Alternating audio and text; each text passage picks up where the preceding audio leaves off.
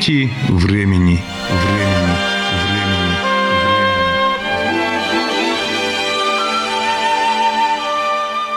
Здравствуйте, уважаемые радиослушатели! В эфире передача из цикла «Нити времени».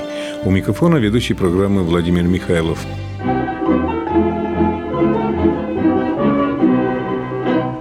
Porkana giuti, oi kamisen, Lipețării, pioină așa și en, Lipețării, pioină așa și en, Cu nătisec dalaşsam, Olu da solu, pioină mansayı, Olu da solu, ciman sansayı, Tecina terkire ve doram, Gelşe joj na bičani, pjelše jeme joj na bičani, tad je na hiše lemle dora. Kjelše je gitaj na nevjasli, kjelše je gitaj na nevjasli, tad je na terke aj se dora. Kjelše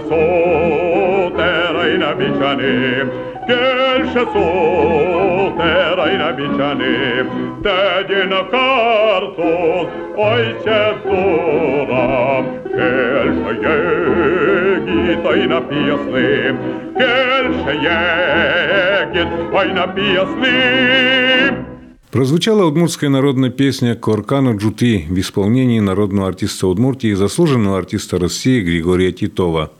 В январе исполнилось 110 лет со дня его рождения. В нашем золотом фонде хранятся как записи песен в исполнении Григория Ивановича, так и воспоминания о нем. Вот, например, ученого-музыковеда Ариадны Николаевны Голубковой. Григорий Иванович Титов – это оперный певец самого высокого класса. Он принадлежит к Российской школе оперного искусства и непосредственно очень крепкими нитями связан с шаляпинской эпохой российской оперы. Все дело в том, что в России в 30-е годы очень глубоко развивалось вот это шаляпинское отношение к оперному творчеству, связанное с артистизмом. Не просто с исполнением, а вот с глубокой такой игрой. И Григорий Иванович Титов получил очень много черт вот этого нового исполнительского стиля. Я с ним встречалась много раз. Сам Григорий Иванович делит свою жизнь на четыре периода. Первый период – это период детства. Григорий Иванович пел с самого раннего детства. И даже он вспоминал такие случаи, когда его отец посылал в лавку за пряниками или там за семечками. Он иногда приходил, и ему продавец говорил, «Гриша, ты мне лучше не давай деньги, ты лучше мне спой, и я тебе дам пряники». И вот когда я пел, говорил Григорий Иванович, то у продавца даже слезы из глаз текли. В доме был семейный ансамбль. Пела сестра, пел отец. И вот этот семейный ансамбль был известен в Шарканском районе. Большую роль в его музыкальном воспитании сыграло Ижевское педучилище. Он приехал сюда в 20-е годы и здесь встретился с очень интересным музыкальным миром. Я помню свою встречу с детским писателем Клубуковым. Он мне рассказывал, Ада Николаевна, какой хор создала у нас в училище Елизавета Васильевна. Мне кажется, что она создала его просто своим сердцем. Настолько там было интересно. Ведь мы пели и оперные сцены, мы пели удмурские народные песни.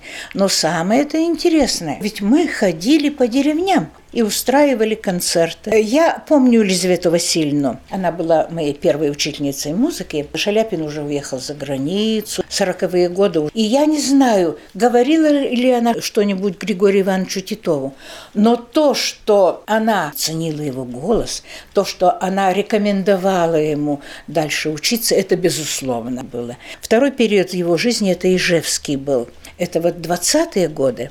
Потом, когда он закончил педучилище, он поехал в деревню быть педагогом. Там он уже организовывал концерты, уже следовал тем традициям, которые вот заложила Елизавета Васильевна Молоткова. Сам выступал и все. Но потом в 30-е годы он снова вернулся в Ижевск. В это время уже об этом мне рассказывал Гай Сабитович Сабитов. Мы вместе пришли в хор радио. Молоткова нас встретила, сказала, что можно приходить на занятия. И кроме хора радио, еще в это время была очень интересная музыкальная сцена, можно так сказать. Это Дом техники. Я вот специально встретилась с Анной Ивановной Бабенко. Была здесь такая очень интересная женщина, которая руководила этим Домом техники. И вот там впервые Титов попробовал себя в оперных сценах. Он здесь пел и Гремина из Евгения Онегина, пел некоторые сцены из других опер, арии в основном пел романсы и участвовал в работе хора радио. Вот это вот второй период его жизни. В нашей программе к 110-летию со дня рождения народного артиста Удмуртии, заслуженного артиста России Григория Титова, некоторые отрывки из воспоминаний, возможно, будут дублировать друг друга. Но, думаю, в этом нет ничего страшного, так как один и тот же факт, переданный разными людьми, все равно привносит что-то новое – посмотрел в интернете. В музыкальных кругах знают, есть и посвященные ему концерты, вечера воспоминаний о нем, хотя и мало уже людей осталось, кто встречался с Григорием Ивановичем. И я наткнулся на очень интересную статью Сергея Николаевича Селивановского, краеведа, вместе с профессором Международной славянской академии Анатолием Васильевичем Новиковым статью о Григории Ивановиче Титове. И столько интересного узнал. Я знал о нем только лишь как о певце известном, великом, которого не зря называли Удмурским Шаляпиным за его бас, и что он в Московской консерватории учился. И его песни в годы моего детства, в годы моей молодости по Удмуртскому радио часто звучали. В последнее время и его голоса не слышно, и, возможно, молодежь сейчас и не знает. Поэтому я обратился к Сергею Николаевичу Селивановскому. Сергей Николаевич, откуда у вас такие обширные знания об этом человеке? Дело в том, что мы занимаемся краеведением и очень тесно сотрудничаем с Новиковым, недавно ушедшим от нас Анатолием Васильевичем. Обмениваемся материалами. И однажды он мне дал материалы о Титове,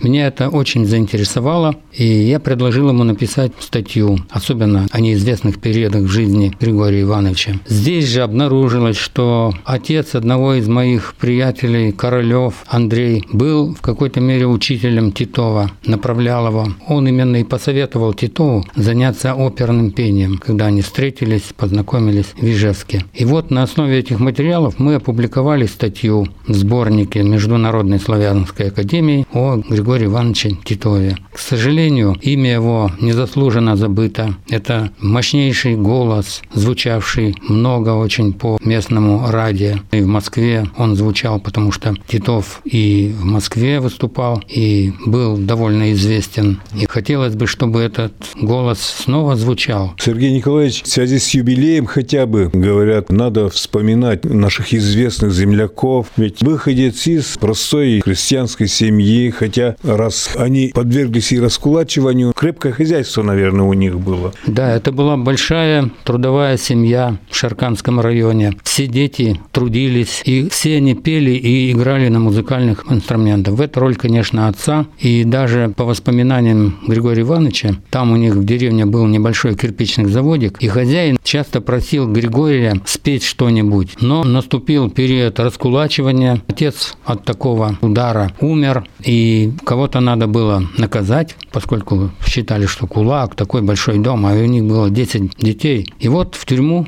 посадили Григория Ивановича за то, что он сын такого кулака. Это в 30-е годы, если он с седьмого года рождения, чуть за 20 ему было. В 32 году его посадили. 25 лет, значит, да? Да, 25 лет ему было.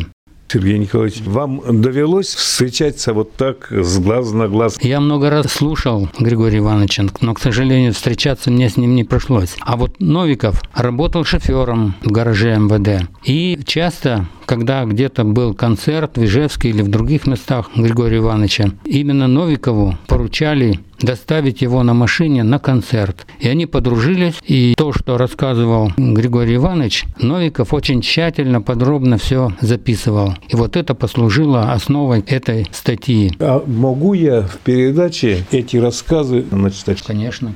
Здесь мы прочитаем отрывок воспоминаний самого певца о пребывании в тюрьме, факта из биографии, известного немногим. Когда меня в первый раз привели в барак, то не успели за мной закрыться двери, как уголовники подошли ко мне. И я не знал, что они собираются со мной делать.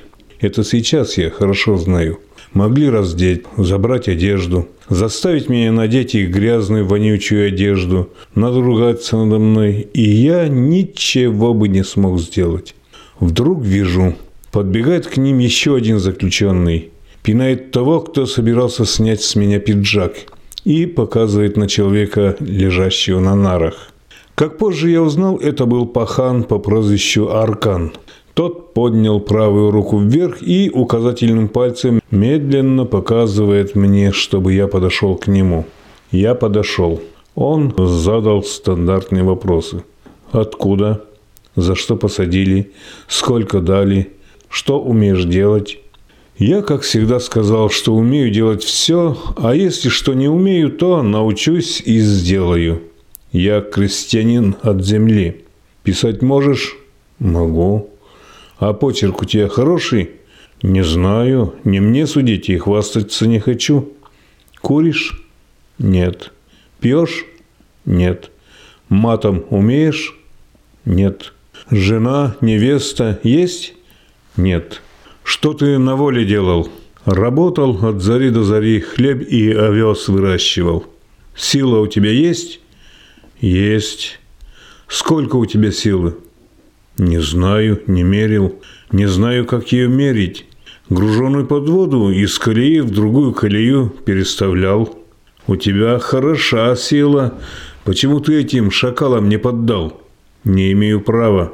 Это ты хорошо сказал, что не имеешь права. Кто же тебе должен дать права давать сдачи за поруганную честь? Никто. С такими я не связываюсь, с ними бесполезно связываться. А если они тебя будут бить и добивать, они не правы, с ними жизнь рассчитается. Ты в это веришь? Да. Что с тобой делать, не знаю. Куда тебя положить, не знаю. Я думал, только бы не положили рядом с парашей. Как звать тебя? Григорий. Гришка, значит. Напиши письмо домой, я писать не умею. Дайте листок бумаги и карандаш. А как зовут? Кому писать?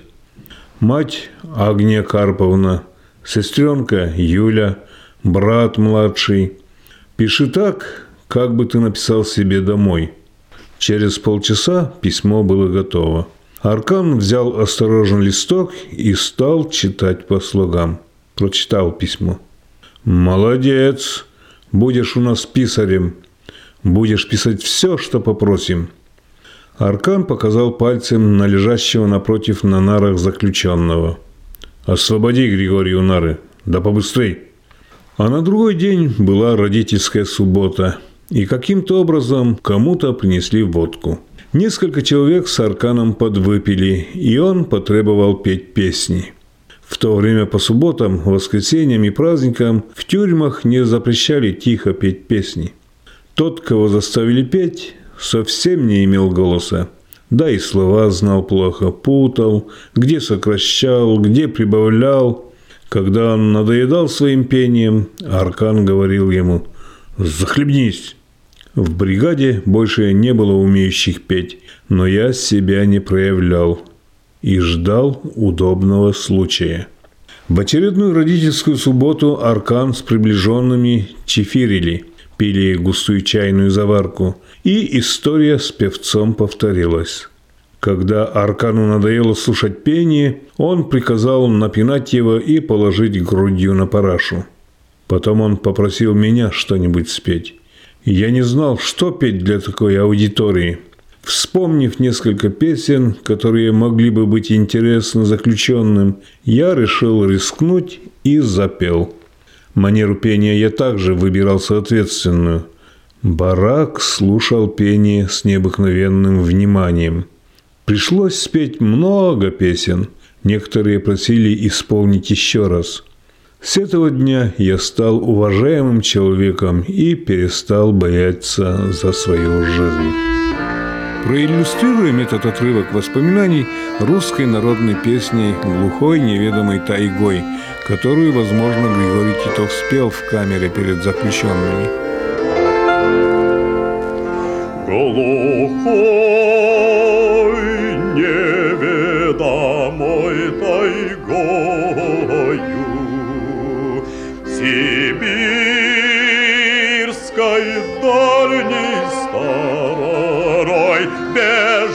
бродяга Соколино. Звериной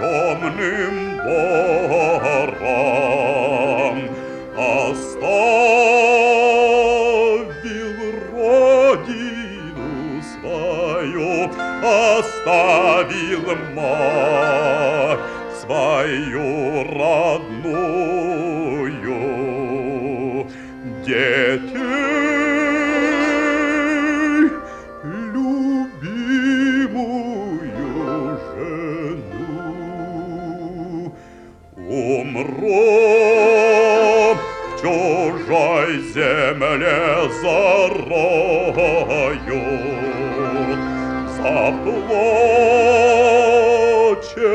мамонька моя, жена найдет себе другого.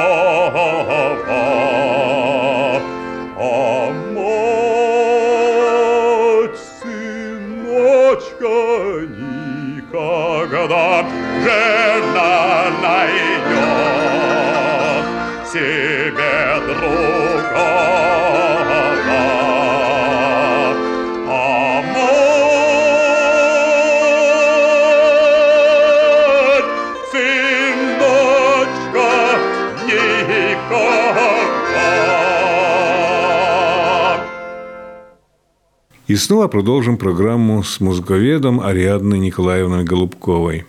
Третий, очень большой период его жизни – это московский. И вы знаете, московский период имеет так много увлекательного и интересного, что когда Григорий Иванович мне рассказывал об этом, а я несколько раз слушала его этот рассказ, он просто сам был в очень эмоциональном таком состоянии. Но прежде всего он поздно начал заниматься. Когда ему было 32 года, он тогда поехал, это был 38 год, и сразу был принят в класс профессора Спиранского. Спиранский получил итальянскую школу пения. Он учился у Батистини. А что значит итальянская школа пения? Это пение бельканто. Это пение, когда очень большое внимание уделялось ровности голоса, его тембру, его какому-то безупречному такому звучанию, очень спокойному, очень светлому. Вот голос певца на первом месте. Но самое интересное, что профессор Спиранский был другом Шаляпина. Они вместе выступали в Тифлисе Софийской опере, в Московском театре.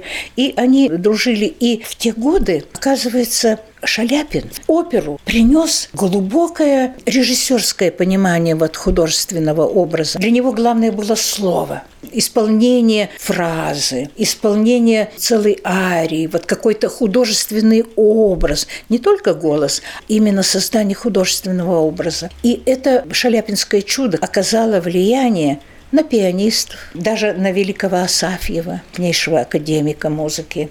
Оказало влияние на многих поэтов, на Блока, например. Его вот отношение, оно вошло в разные виды культуры, и это очень важно. И Григорий Иванович уже в консерватории был просто великим актером. Даже Спиранский ему говорил, Гриша, ты непревзойденный Фарлав. И у Григория Ивановича есть ноты, подписанные лучшему исполнителю. Там по Беранже он исполнял роман с Глинки «Старый капрал». Это было, конечно, удивительно. И началась война. Григорий Иванович пошел в ополчение под Москву. Но он был отозван, и он попал в группу, которая ездила обслуживать фронтовые точки всевозможные. Вот только немцы ушли из какого-то города, туда приезжала эта концертная группа, в которую входили преподаватели консерватории, в том числе Григорий Иванович. Говорит, сначала я как-то стеснялся такого своего, но меня приняли очень хорошо и всегда даже слушали и хвалили. Но действительно, его исполнение всегда отличалось совершенно удивительным таким качеством. Это действительно была высокая оценка. Передаем микрофон ученому и краеведу Сергею Селивановскому. Второй период, который очень интересен, это во время Отечественной войны, когда он был в Сталинградском военном округе и давал концерт для частей, уходящих на фронт. Здесь тоже очень его встретили прекрасно. Он большой концерт организовал, пел. Ему были очень благодарны, за что дали грамоту а теперь уже отрывок из статьи об этом периоде от имени другого краеведа Анатолия Новикова, услышанного им от самого певца. К тому же это связано с первым отрывком, прочитанным сегодня нами. Титов пел перед солдатами несколько часов. Слушатели долго его не отпускали. К концу выступления он начал петь по заявкам. Присутствовавший на концерте генерал сказал – Давайте отпустим Григория Ивановича, у него завтра трудный день. Но Титов предложил напоследок еще одну песню. Тут встал один из солдат и спросил, «А не смогли бы вы спеть для нас с другом одну песню? Ее поют на окраинах городов, в бараках. Как она называется?» «Позабыт, позаброшен с молодых юных лет». Она называется «А я мальчик на чужбине». Это народная песня. Я ее сейчас вам исполню». Григорий Иванович весь изменился и запел. Он пел с каким-то надрывом, выражая душевную скорбь о беспросветной детской доле. Слушая эту печальную песню, у многих пожилых солдат накатывались слезы, и они не стеснялись их вытирать, кто рукой, кто обшлагом гимнастерки – Закончилась песня. Титов нагнулся, достав левой рукой до пола, как бы совершая поклон перед патриархом, и долго стоял в этой позе. Затем он стал медленно подниматься, и зал взорвался аплодисментами. Раздавались возгласы «Браво!» вперемешку с криками «Ура!». Солдаты встали и направились к Титову. Но генерал остановил их и сказал, что Григорию Ивановичу надо отдохнуть. Еще до концерта генерал Изотов спросил, не согласится ли Григорий Иванович подарить часик-другой офицерскому составу и посидеть за чашкой чая. Понимаете, весь офицерский состав на военном положении давно не получали духовной пищи. Они будут рады посидеть и поговорить с таким человеком, как вы. Конечно, Титов согласился. Он не мог отказать людям, для которых эти концерты и встречи, возможно, будут последними в жизни. Ведь кому-то из них завтра предстоит погибнуть в бою. «Сегодня я ваш слуга. Распоряжайтесь мной. Такой праздник в таком составе у вас, наверное, впервые. Поэтому я хочу спеть и исполнить заявки тех, у кого недавно был день рождения. Потом для тех, у кого был в этом году или будет в 1943. В этом выступлении был элемент юмора, поскольку такое предложение касалось всех присутствующих. Заявок было много. Титов все пел и пел. Но вот встал интендант Арсеньев. «У меня день рождения 2 января, а 4 я должен быть в распоряжении Московского военного округа. Хотел бы попросить Григория Ивановича исполнить песню, которой нет в его репертуаре – Известные и любимые народом песни певец должен знать. Какая ваша любимая? У меня две песни. «Гоп со смыком» и «Мурка». Командующий покачал головой. «У, товарищ полковник интендантской службы, куда вас повело? На блатной жаргон?» «Да, товарищ командующий, это воспоминание о юности». Тут встал Титов и сказал, что он знает эти песни и исполнит. «Да вы садитесь, Григорий Иванович!» Титов тихо сказал. «Спасибо, я уже сидел». Эти слова никто из генералов не понял. Только интендант знал, что имел в виду Титов. Григорий Иванович Титов сидел в Нижегородской тюрьме. Он был арестован как сын зажиточного крестьянина – его отец умер, и сына посадили за отца на 10 лет.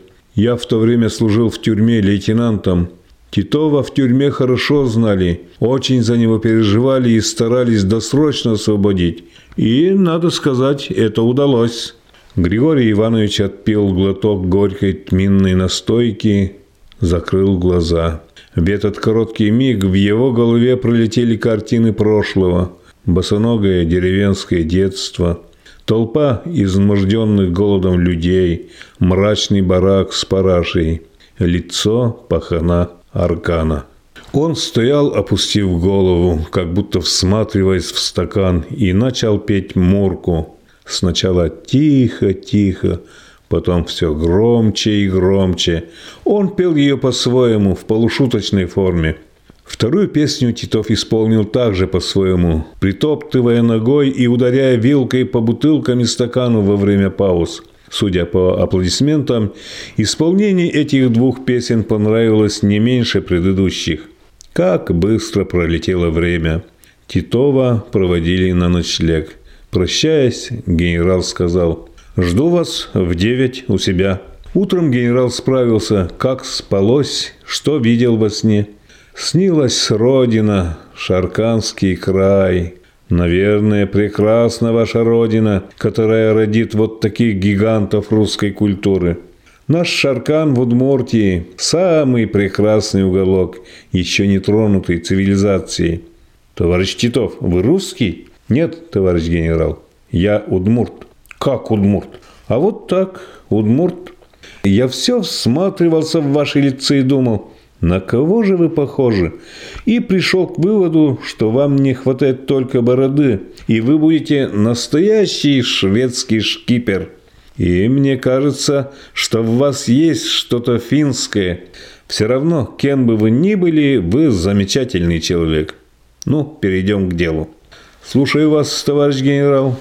Мы тут посоветовались и решили просить вас, уважаемый Григорий Иванович, остаться у нас и организовать художественную самодеятельность. Так же, как вчера, провожать солдат на фронт и встречать пополнение с оркестром и песнями. Я согласен, но у меня учеба в консерватории – «Дорогой Григорий Иванович, не беспокойтесь, я обо всем договорился, голубчик вы мой милый. Мы вас зачисляем на довольствие как солдата. Вы будете у нас служить, работать и организуете художественную самодеятельность. По окончании мы напишем отчет о работе, дадим вам характеристику, и это для ваших занятий будет служить оценкой и зачетом. В консерватории уже послана телеграмма. Русская народная песня «Вдоль по питерской» в исполнении Григория Титова.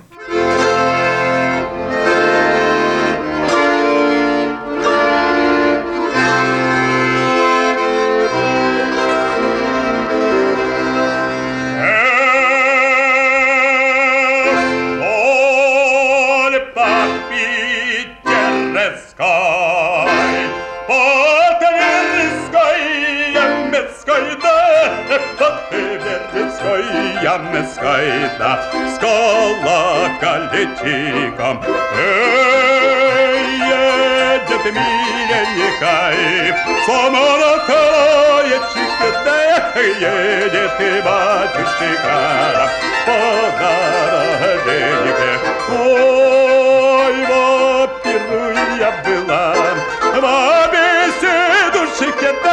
я пила молодая сладкую водочку, ой, сладкую водочку, да наливочку, да я пила молодая из полу ведра, ой, эй, ой, ой, лед трещит, и не комары пищит, и это кумда до кумы судака тащит, ой, эй, ой, эй, кумушка, ты голубушка, свари куму судака, что ты юшка, ой, эй, ой, эй, юшечка, да петрушечка, я поцелуй, да ты меня, кумадушечка, ой, эй, эй, поцелуй, поцелуй, да, кумады, душечка,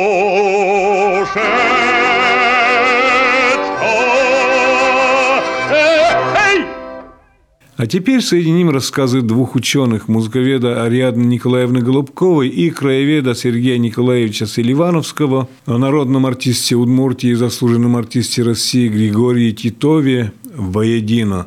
Напомним, они записаны в разное время и в разных местах. Его исполнение всегда отличалось совершенно удивительным таким качеством. Это действительно была высокая оценка. А в чем смысл? У Шаляпина было исполнение в зависимости от того, что это. Народную песню русскую, скажем, он пел по-своему, романс тоже по-своему.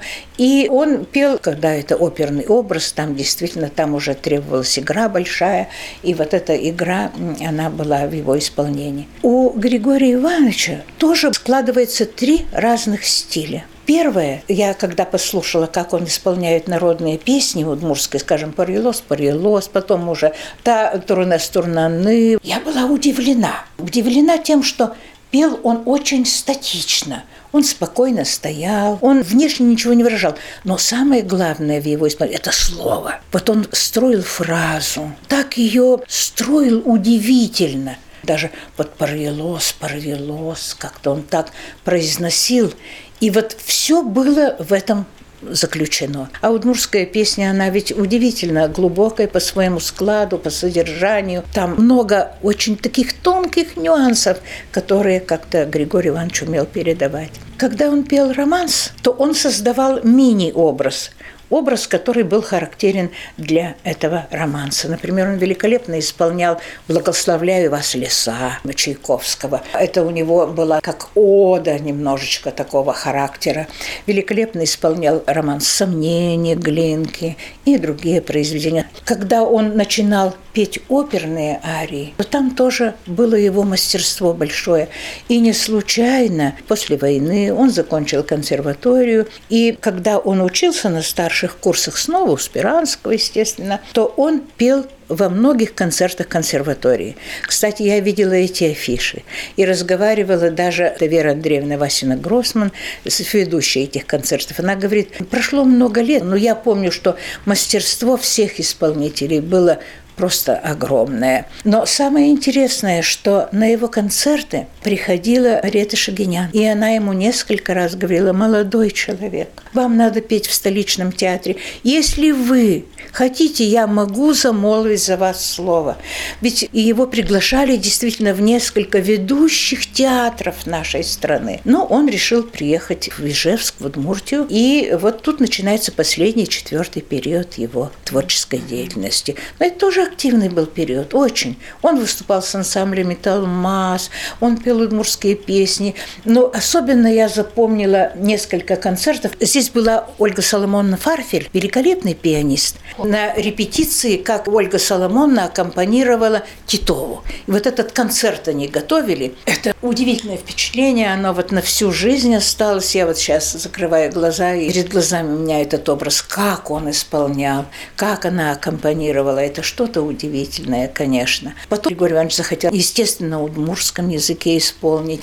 И одно из действий Ивана Сусанина Глинки а, было переведено на удмурский язык, и он исполнил с театральным оркестром. Это было тоже удивительно и интересно. И потом он участвовал во многих спектаклях, он сотрудничал с театром, он был актером филармонии, выступал перед многими аудиториями, ездил как певец. Но не только в этом дело. Дело все в том, что он участвовал, ведь очень много произведений его вошло в Золотой фонд. В Золотой фонд вошло более 100 произведений удмурских и 30 произведений русских и зарубежных композиторов в исполнении Титова. И свидетельство популярности певца являются письма, которые шли в его адрес. Например, из Камбоджи было, что я безумно люблю вашего Шаляпина. Недавно я услышал голос удмурского Шаляпина, голос Титова. Это удивительный актер, совершенно удивительный. Какой у него голос, как он поет, как он исполняет оперные арии. Я был просто в восторге. Передайте это ему. А в 1956 году Титов участвовал в всесоюзном конкурсе на лучшее исполнение песен и романсов советских композиторов. И вот там он тоже получил диплом за свое выступление, и было выручено только семь дипломов.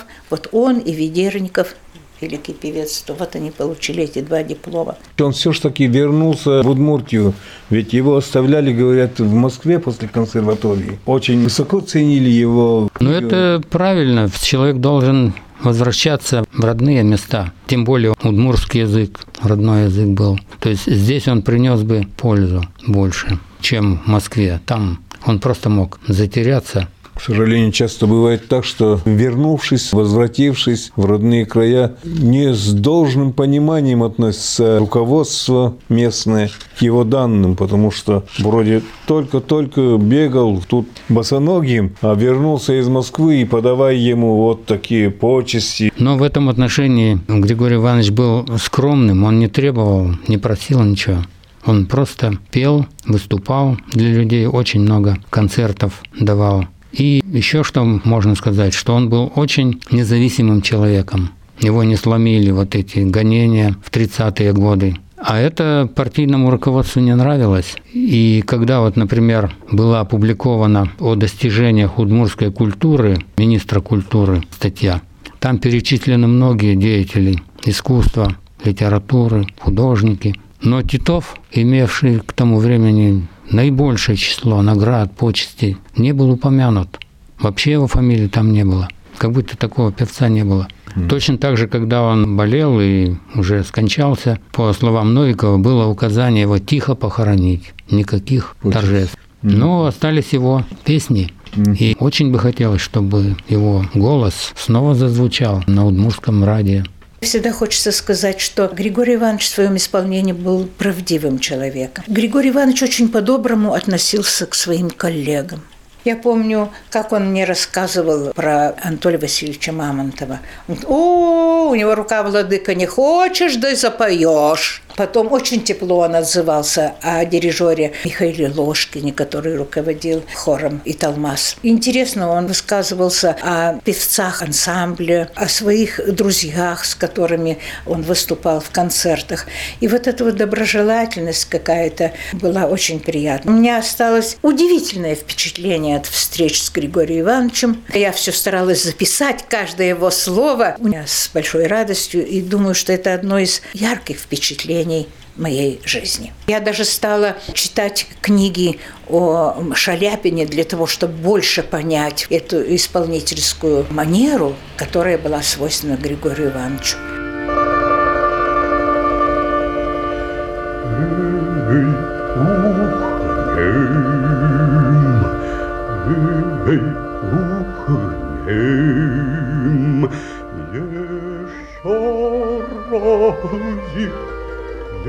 Еще раз Эй, ухнем,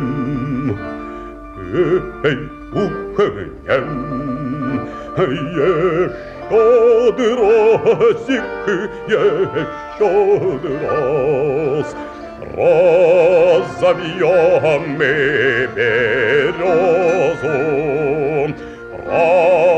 l'abbigliame poderavo. Aida da aida, aida da aida, l'abbigliame poderavo.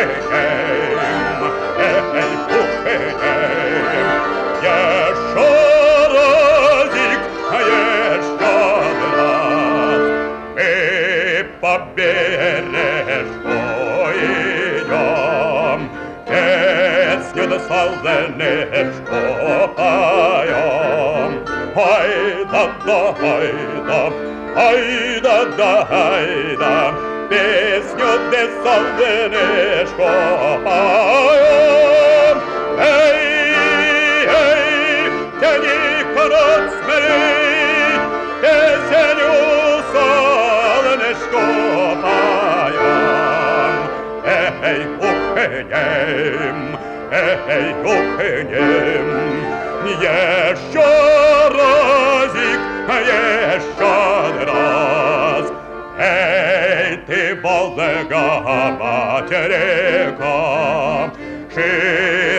широка и глубока. Ай да да ай да, ай да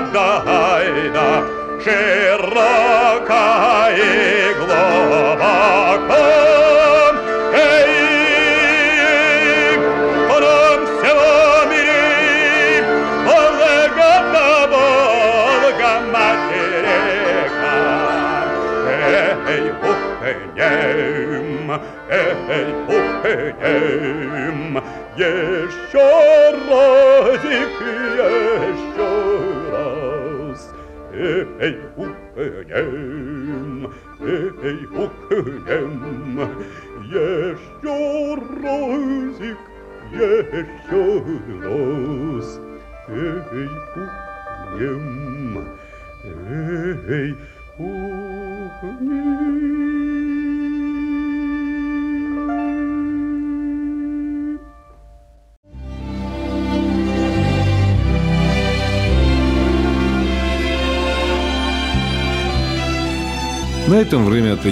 Нашей программе, подошло к концу. Передачу, посвященную 110-летию со дня рождения народного артиста Удмуртии, заслуженного артиста России Григория Титова, подготовили корреспондент Владимир Михайлов и звукорежиссер Татьяна Егорова. Всего доброго!